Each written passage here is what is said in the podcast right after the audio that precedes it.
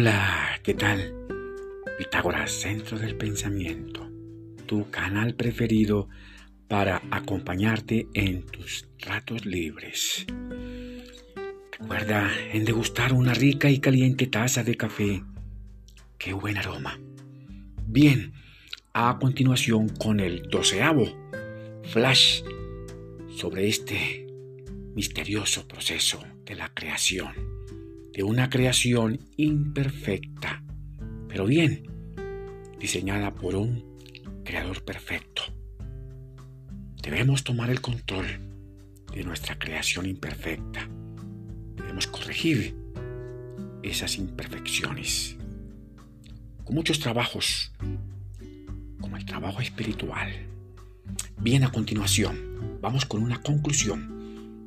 El Creador inconocible se deleita al otorgar placer sobre toda su creación.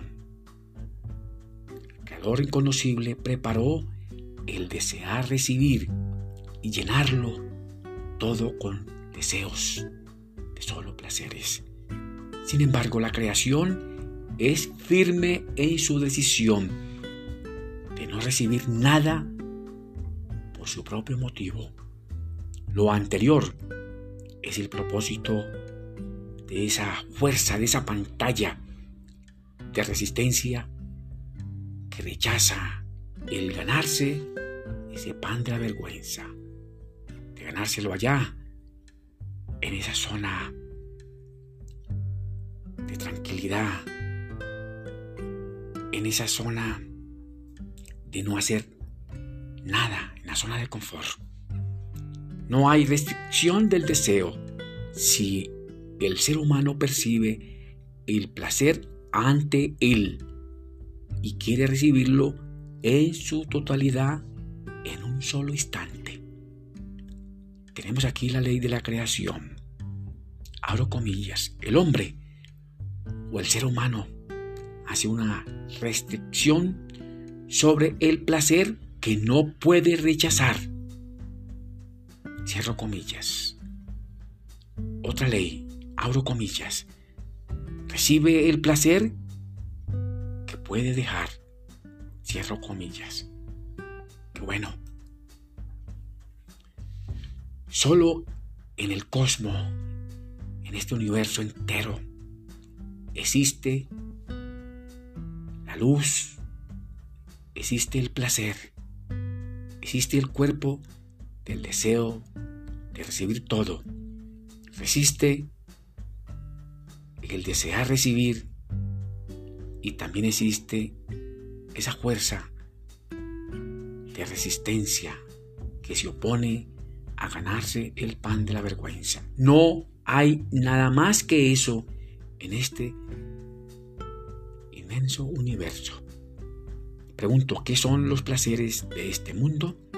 Ellos constituyen una microdosis de luz, de luz eterna, infinita y proactiva de todo este mundo entero. Una buena acción es también una de las propiedades para ser similar al Creador inconocible. Luz en el interior de un ropaje que también se retira de aquel de forma inmediata. La creación también tiene su memoria para tener los recuerdos de ese proceso de creación, de ese proceso de existencia. Las fuerzas de resistencia son como barreras para restringir el paso de la luz pan de la vergüenza. Los cinco niveles y el mundo superior o ese mundo raíz existen en el proceso de la existencia. Esas pantallas o esas fuerzas de contacto son un puente sobre el cuerpo del deseo de recibir todo y la primera restricción en la pantalla o esa fuerza. Existen cinco golpes de contacto que ocurren sobre esa fuerza de resistencia para crear los cinco niveles en las diez fuerzas, una debajo de otra, como un árbol con su raíz en la parte superior, sus ramas y sus frutos hacia abajo. Allí en esos 10 niveles, esas 10 fuerzas se oculta el Creador con sus gustos y con sus secretos. Los cinco niveles y ese mundo superior preceden a los mundos. El de la emanación, el de la formación, mundo de la creación y el mundo nuestro, ese mundo del deseo, ese mundo de la acción. La luz superior o luz raíz sin raíz. Luz directa o luz de sabiduría. La luz reflejada, la luz circundante, la luz final del proceso de la creación en nuestro mundo y una luz de piedad Siempre existe la intención del ser humano de recibir por el motivo del Creador.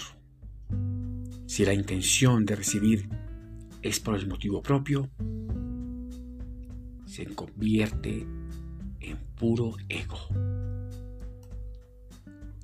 La espiritualidad, según la sabiduría eterna, ella la interpreta como la aspiración inconocible, una aspiración por el Creador y sus propiedades divinas y celestiales. En el mundo espiritual no existe ningún cuerpo, como si lo existe aquí, en nuestro plano de la acción, en el plano físico, cuerpo con cerebro, cabeza, boca, parte interior del cuerpo, la carne, los huesos, tendones, articulaciones, el ombligo. Todos estos son parte de nuestro cuerpo aquí, en este plano físico. Son fuerzas del deseo y también de la intención de ese cuerpo de recibir el deseo por recibir. El cuerpo del deseo de recibir todo, llenado todo por la luz del Creador inconocible, lleno de placer.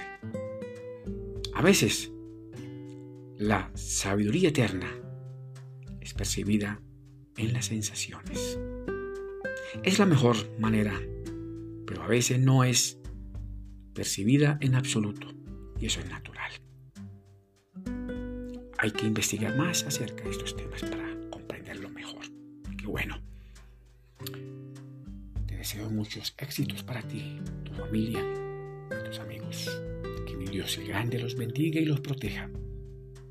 Recuerda en visitar allá en tu canal preferido, YouTube, donde está Pitágoras, centro del pensamiento. Nos vemos próxima edición. Qué bueno.